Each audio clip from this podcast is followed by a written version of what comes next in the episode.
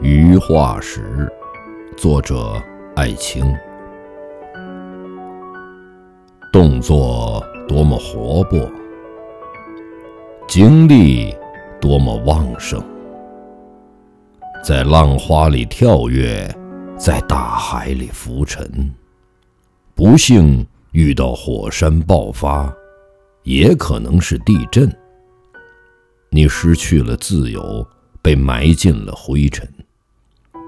过了多少亿年，地质勘探队员。在岩层里发现你，依然栩栩如生，但你是沉默的，连叹息也没有。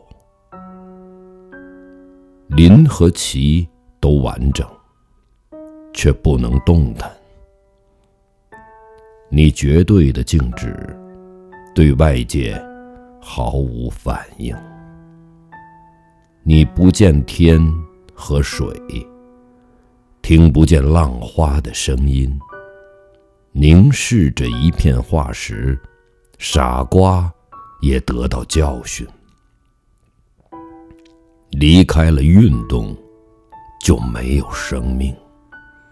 活着就要斗争，在斗争中前进，即使死亡，能量。也要发挥干净。